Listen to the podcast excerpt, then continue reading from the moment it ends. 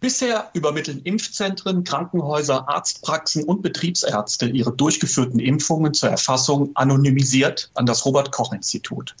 Dabei können Meldungen verloren gehen. Ein Register, bei dem die geimpften und genesenen Personen namentlich registriert werden, könnte zuverlässigere Daten liefern. Außerdem könnten ungeimpfte leichter kontaktiert und zur Impfung bewogen werden. Aber wie kann ein solches Impfregister datenschutzkonform aussehen, Immerhin geht es um sensible Gesundheitsdaten. Und damit herzlich willkommen zu einer neuen Folge von AIB Audio, dem Podcast für erfolgreiche Betriebsratsarbeit.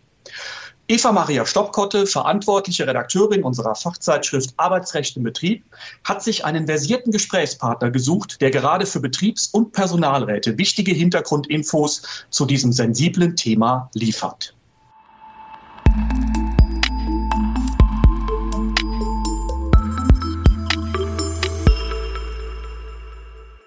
Ich spreche im heutigen AIB Audio Podcast mit dem Datenschutzexperten Thilo Weichert darüber, ob ein datenschutzkonformes Impfregister möglich ist und wie es aussehen könnte.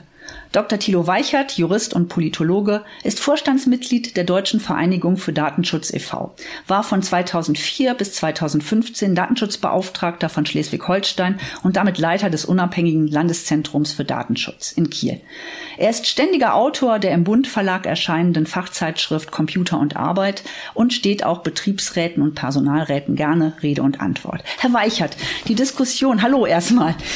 Die, Dis die Diskussion um die allgemeine Impfpflicht dauert an. Eine Lösung ist noch nicht in Sicht. Derzeit wird ein Stufenplan diskutiert, der den Aufbau eines Impfregisters vorsieht, eine gezielte Impfkampagne und sollte es die Lage erfordern, eine Impfpflicht, die bei besonders gefährdeten Gruppen zuerst umgesetzt werden soll. Wäre es überhaupt möglich, eine solche Impfpflicht datenschutzkonform zu kontrollieren? Also es gibt Politiker wie zum Beispiel Justizminister Buschmann, die meinen, dass es da riesige Probleme gäbe und dass es alles eigentlich aus Datenschutzsicht äh, nicht realisierbar wäre. Tatsächlich ist es aus meiner Sicht überhaupt kein Problem, so ein mhm. Impfregister aufzusetzen. Es muss einfach gut und richtig gemacht werden. Und die Grundlage dafür ist zunächst einmal, dass wir ein Gesetz benötigen. Und in diesem Gesetz muss transparent für alle Bürgerinnen und Bürger und natürlich auch für die Verwaltung geklärt sein, sein, welche Daten erhoben werden, wie diese Daten verarbeitet werden und insbesondere dann auch, äh, wie diese Daten weiter genutzt werden können. Es geht ja dann nicht nur um die Frage, ähm, wird äh, eine Überwachung, wird eine Überwachung vorgenommen und äh, kann das dann autorisiert werden, jemanden in einen Raum reinzulassen, in ein Geschäft reinzulassen und ähnliches, sondern es geht möglicherweise auch noch um zusätzliche äh, Zwecke. Und das muss also ganz präzise dann in diesem Gesetz geregelt werden. Und wenn das dann verhältnismäßig verhältnismäßig ist, wenn es transparent ist und wenn insbesondere dann auch die technischen Abschottungen der Daten, also insbesondere der Schutz dieser Gesundheitsdaten mhm. gewährleistet ist, dann sehe ich kein Problem eben auch dann, soweit es im Interesse der Öffentlichkeit ist. Und das ist ja nun bei dem Schutz vor Corona definitiv der Fall, sehe ich überhaupt kein Problem, so ein Gesetz zu verabschieden. Mhm. Ähm, wir, wir, Sie sprachen eben darum, das muss auch geschützt werden. Ich hatte heute Morgen eine Diskussion in der Familie, wenn da Hackerangriffe drohen quasi auf äh, dieses Impfregister könnte ja auch sein, ne, um Menschen irgendwie äh, damit zu erpressen. Äh, ähm, wie, wie, muss das denn dann technisch irgendwie ausgestattet sein? Also wir haben ja auch teilweise vom Bundestag gehört, dass da auch die Daten, der Datenschutz nicht so doll gewesen ist, weil Hacker einfach darauf zugreifen. Und Datenschützer sagen ja auch oftmals, ein System ist da, aber der Hacker findet auch immer den Zugang wieder. Also dass äh, Hacking ein riesiges Problem beim Datenschutz ist und dass Angriffe in der Zwischenzeit ja auch sogar von Staaten organisiert werden, das ist allgemein bekannt. Aber es besteht auch die Möglichkeit, eben sich davor zu äh, schützen. Und äh, da gibt es eine Vielzahl von Maßnahmen, die natürlich auch gewährleistet sein müssen. Mhm. Also das Wichtigste ist insbesondere die Abschottung, insbesondere die Abschottung von, vor dem Internet. Mhm. Das heißt also, es muss gewährleistet sein, dass das Netz, in dem die Daten dann verfügbar sind, sind, dass das äh, eben völlig sauber getrennt äh, ist von eben jetzt Angriffen von außen, dass also der Zugriff auf diese Daten sehr sauber reguliert ist mit zwei oder drei Faktor Authentisierung, äh, dass die Daten verschlüsselt abgelegt sind und so weiter. Da gibt es also technische Anforderungen, die sind heute State of the Art. Also das ist überhaupt kein Problem, das umzusetzen. Und wir haben ganz viele andere, ja hochsensible Datenbanken, die existieren, auch im medizinischen Bereich.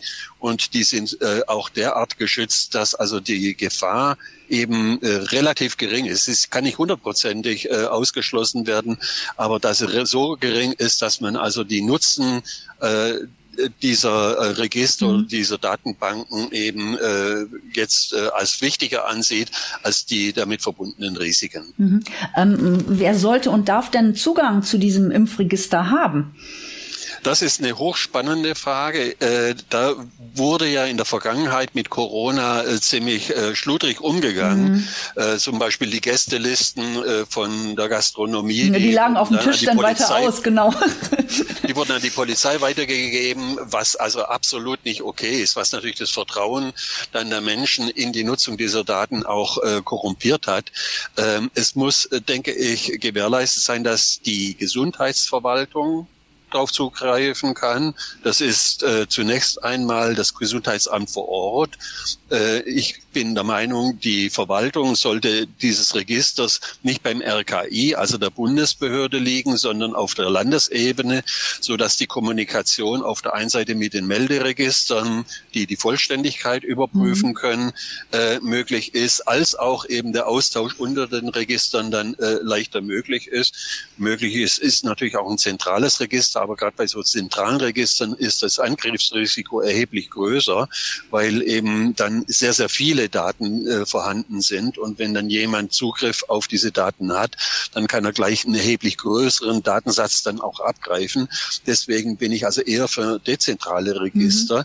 Mhm. Ähm, wer auf jeden Fall keinen Zugriff auf diese Daten haben sollte oder nur einen ganz, ganz eingeschränkten, wenn es zum Beispiel dann um die Durchsetzung äh, von äh, Ordnungsmaßnahmen geht, ist die Polizei und die Staatsanwaltschaft. Das sind sensible Daten, das sind hochsensitive Daten, die eben wirklich nur für einen ganz begrenzten Zweck äh, dann auch genutzt werden dürfen. Und äh, da hat die Polizei generell im Bereich der Strafverfolgung der Gefahrenabwehr eigentlich nichts verloren, sondern es muss wirklich nur um das Ziel gehen, jetzt äh, Corona zu bekämpfen. Und in dem Zusammenhang bin ich dafür, darüber kann man sich äh, sicher auch politisch noch streiten, dass eben diese Daten auch der Forschung zur Verfügung gestellt mhm, werden. Mhm. Wir haben in Deutschland das riesige Problem, dass anders wie zum Beispiel in Israel oder in Großbritannien eben äh, die Forschung ganz, ganz wenige Daten verfügbar hat, mit der Konsequenz, dass dann auch eben der Status äh, in Deutschland äh, was jetzt die Corona-Belastung angeht, was den Impfstatus generell angeht, was aber auch die Möglichkeiten der Bekämpfung von Corona angeht, eben äh, ganz wenige Informationen vorhanden sind. Die Wirksamkeit von bestimmten Medikamenten kann nicht überprüft werden und so weiter und so fort. Also deswegen halte ich es für Zwecke der Forschung und der Qualitätssicherung für sinnvoll, solche Daten dann vielleicht auch ein bisschen länger zu speichern, um dann aber eben die für diese Zwecke dann zu nutzen dann notwendigerweise anonymisiert und äh, pseudonymisiert, so dass also eine Rückverfolgung auf eine einzelne Person nicht mehr möglich ist, mhm. aber dass trotzdem dieser Datenschatz eben äh, im Gemeinwohlinteresse dann auch genutzt werden kann. Mhm. Sie sprechen jetzt darauf an, dass halt auch die Daten immer viel zu spät zur Verfügung gestellt worden sind und dass man auch nicht weiß, wie viele sind jetzt auf den Intensivstationen tatsächlich geimpft, ja, äh, und, und sind daran an, an Corona erkrankt, ja, und welche sind nicht geimpft. Ne? Das ist ja auch ein Riesenproblem, wo wir eine Lücke haben? Wir haben gewaltige Lücken im Medizinbereich, was die Datenerhebung und Datenverarbeitung angeht. Digitalisierung in den Gesundheitsämtern mhm. ist also ja ein Thema, was jetzt äh, anlässlich der Corona-Pandemie immer wieder auch öffentlich diskutiert worden ist. Aber wir haben zum Beispiel auch äh, ein ganz äh, ja im äh, un, äh, unterentwickeltes äh, Register, was die ähm, Datenverarbeitung in den Intensivstationen angeht. Wir haben, äh, was eben die Nutzungsmöglichkeit für die Forschung angeht, auch äh, zum Beispiel über eine elektronische Patientenakte oder über die Daten, die bei den Krankenkassen vorhanden sind, eben auch äh, noch sehr unzureichende Regelungen. Also da muss die aktuelle Bundesregierung eine ganze Menge tun. Spahn hat da schon ein bisschen versucht, eben mhm. jetzt äh, was weiterzuentwickeln, hat dabei aber den Datenschutz völlig ausgeklammert. Das ist ein großes Problem, das jetzt die neue Bundesregierung eben beheben muss. Aber ähm, eben es ist sowohl, was die Organisation der Digitalisierung des Gesundheitswesens angeht, als auch was die Regulierung angeht, haben wir ein großes Defizit und haben einen großen Nachholbedarf. Mhm. Das ist ja dann tatsächlich auch nochmal ressourcenabhängig. Da brauche ich im Zweifel auch nochmal mehr Menschen, äh, die dann auch gut ausgebildet diese Daten mit verwalten können, beziehungsweise auch die Systeme füttern können, oder?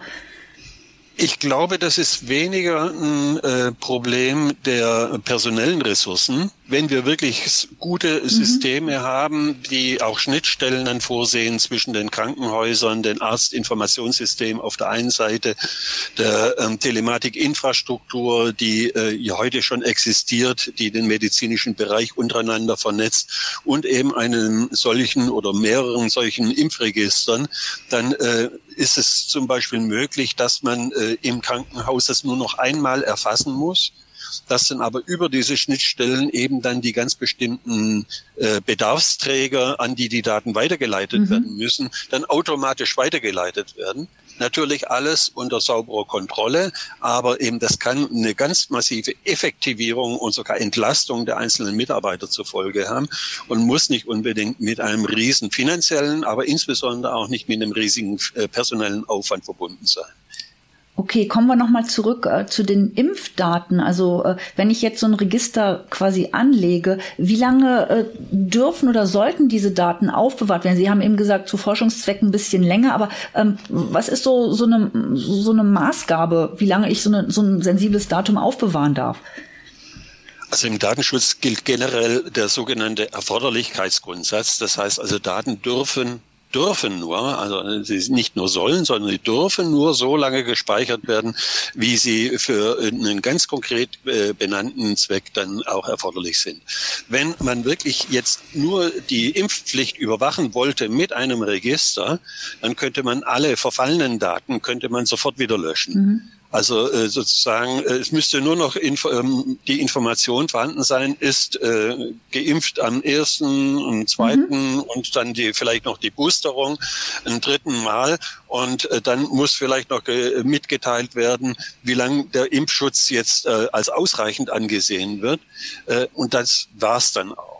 Äh, das ist natürlich äh, etwas, wenn dann die alten Daten, die historischen Daten gelöscht werden, äh, unter Umständen für die Forschung, für die Qualitätssicherung, für die Überprüfung der Wirkungsweise von Medikamenten und so weiter zu wenig.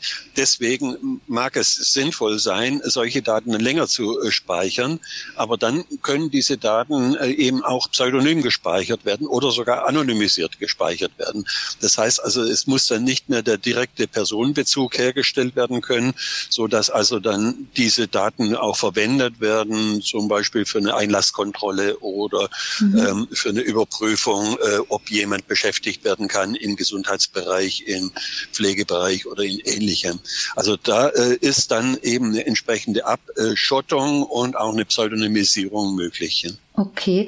Ähm, wie sieht das denn aus mit der Einwilligung von äh, den äh, Menschen, die jetzt geimpft sind? Also ich muss doch normal, muss ich doch, um jetzt Daten erheben zu dürfen, muss ich doch denjenigen auch fragen, aktiv fragen, ob diese Daten tatsächlich auch gespeichert werden dürfen, oder? Äh, nee, das, okay. wenn man das täte, dann würden eben die ganzen Impfverweigerer sagen, nee, ich verweigere die Einwilligung und damit äh, bricht das System in sich zusammen. Deswegen braucht man eine gesetzliche Grundlage, okay. ja, wo eben dann äh, ein Gesetz erlassen wurde, was wirklich nur im öffentlichen Allgemeininteresse mhm. eben dann auch äh, jetzt äh, angewendet werden kann. Und dann bedarf es nicht mehr der Einwilligung, aber es ist natürlich richtig, dass die Leute informiert werden mhm. müssen. Also wir müssen ganz transparent wissen, was in dem Gesetz drinsteht und was eben über das Gesetz erlaubt wird.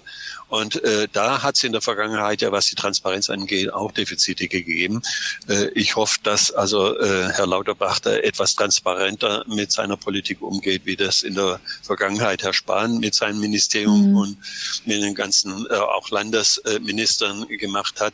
Äh, wenn das sauber geregelt ist und wenn das dann auch öffentlich nicht nur diskutiert, sondern auch transparent gemacht wird, dann sehe ich da kein Problem, wenn eben die anderen Maßregeln oder die anderen Voraussetzungen auch tatsächlich erfüllt sind. Mhm. Ähm, kommen wir nochmal auf das Pflegepersonal zurück. Das Pflegepersonal soll ja jetzt, da soll ja jetzt eine quasi äh, in Anführungszeichen Impfpflicht gelten im März. Ähm, wie kann ich da, also da gibt es ja auch noch kein Impfregister, aber wie kann ich da tatsächlich die Daten, diese sehr sensitiven Daten äh, schützen als Arbeitgeber, als Gesundheitsamt? Ähm, wie, wie, wie ist das da geregelt?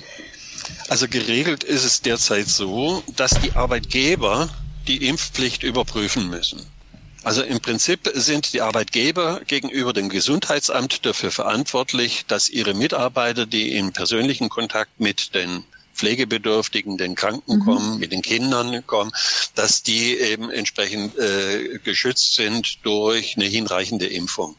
Äh, das hat zur Folge, dass die Arbeitgeber dann eben auch Gesundheitsdaten erheben müssen die müssen sich dann also die entsprechenden Impfzertifikate vorzeigen lassen und müssen die auch speichern, um im Zweifelsfall gegenüber dem äh, Gesundheitsamt dann den Nachweis zu liefern, dass also die eigenen Mitarbeiter eben den hinreichenden Schutz haben. Ich halte das für eine sehr problematische mhm. Regelung, mhm. weil da nämlich dann eben in der, nicht in der äh, betriebsärztlichen Versorgung, sondern in der Personalverwaltung des Arbeitgebers Gesundheitsdaten erhoben und verarbeitet werden. Und das ist eigentlich nicht äh, von unserem Arbeitsrecht so äh, vorgesehen. Äh, dort ist eine saubere Trennung zwischen den betriebsärztlichen Aufgaben und den Personalverwaltungsaufgaben vorgesehen. Und insofern wird also hier sozusagen eine Grenzverschiebung vorgenommen. Mhm. Äh, deswegen äh, halte ich nicht so viel von der aktuellen Regelung, die natürlich die einfachste ist durchzusetzen, dass man einfach die Pflicht der Kontrolle auf den Arbeitgeber äh, verschiebt. Aber das hat zur Folge, dass dann eben auch gleich das große Scheunentor beim Arbeitgeber existiert, wie mit den Daten umgegangen wird. Mhm. Und äh, ich bin mir nicht sicher, dass also eben bei kleineren Arbeitgebern oder auch bei Arbeitgebern, die da jetzt nicht darauf vorbereitet sind, die Daten so sicher abgelegt sind und so sicher dann auch gespeichert sind, dass es dann nicht äh, zu irgendwelchen Durchstechereien kommt, dass es dann zu Mobbing vielleicht aufgrund von mhm. diesen Durchstechereien kommt, dass eben dann möglicherweise dann eine Spaltung in der Arbeitnehmerschaft dann entsteht, weil die einen eben dann als die Impfverweigerer und die anderen als die, äh, die äh, ja, diejenigen, die die äh, Belegschaft spalten, äh, hier diffamiert werden. Also da gibt's äh, Gefahren des Mobbings, der Diskriminierung und ähnliches. Und das muss eben verhindert werden, gerade bei so sensiblen Daten. Mhm. Aus diesem Grund muss der Arbeitgeber eben dafür sorgen, dass diese dann auch besonders geschützt werden. Mhm. Ob das dann gewährleistet ist, das ist dann auch eine Aufgabe des Betriebsrats, das zu überprüfen. Okay, wie, wie kann der Betriebs- oder der Personalrat das überprüfen, indem er immer wieder guckt, was, was, was passiert mit den Daten oder? Also das auf jeden Fall. Äh, das ist natürlich, äh, weil es wahrscheinlich dann im EDV-System hinterlegt mhm. ist, äh, nicht ganz so einfach. Äh, aber das ist die Aufgabe des Betriebsrates, eben dann auch die den Datenschutz, die informationellen Grundrechte sozusagen der Beschäftigten äh, mit äh, zu überwachen beim Arbeitgeber. Äh, das ist natürlich auch Aufgabe des Datenschutzbeauftragten des Unternehmens, das zu überprüfen.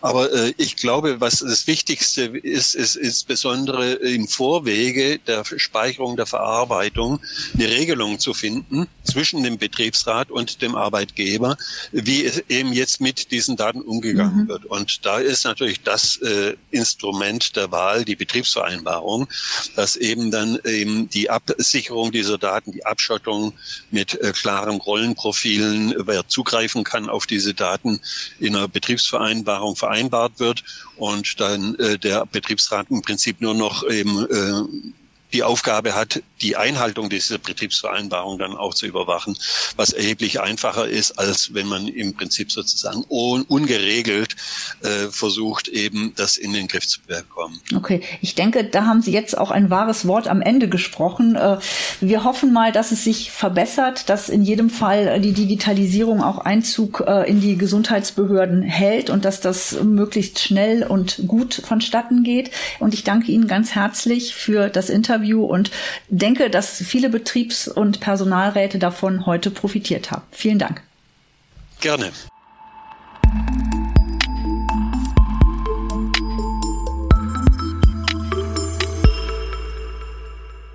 Ein aktuelles Interview mit Thilo Weichert zum datenschutzkonformen Impfregister findet ihr in der März-Ausgabe unserer Fachzeitschrift Computer und Arbeit. Sie liefert monatlich wichtige Informationen rund um IT-Mitbestimmung und Datenschutz und ist speziell zugeschnitten auf die Bedürfnisse von Betriebs- und Personalräten, die sich mit diesen Themen beschäftigen. Wenn ihr Computer und Arbeit noch nicht kennt und unverbindlich reinschnuppern möchtet, dann einfach mal ein kostenfreies Probeabo anfordern. Unter bund-verlag.de geht's direkt zum Test. Ihr findet unseren Podcast gut, dann liked ihn, teilt ihn, empfehlt uns gerne weiter. Über Ideen und Vorschläge freuen wir uns sehr. Immer raus damit an podcast.aib-web.de. Und damit sind wir am Ende von AIB Audio, dem Podcast für erfolgreiche Betriebsratsarbeit. Und behaltet eure Daten im Blick.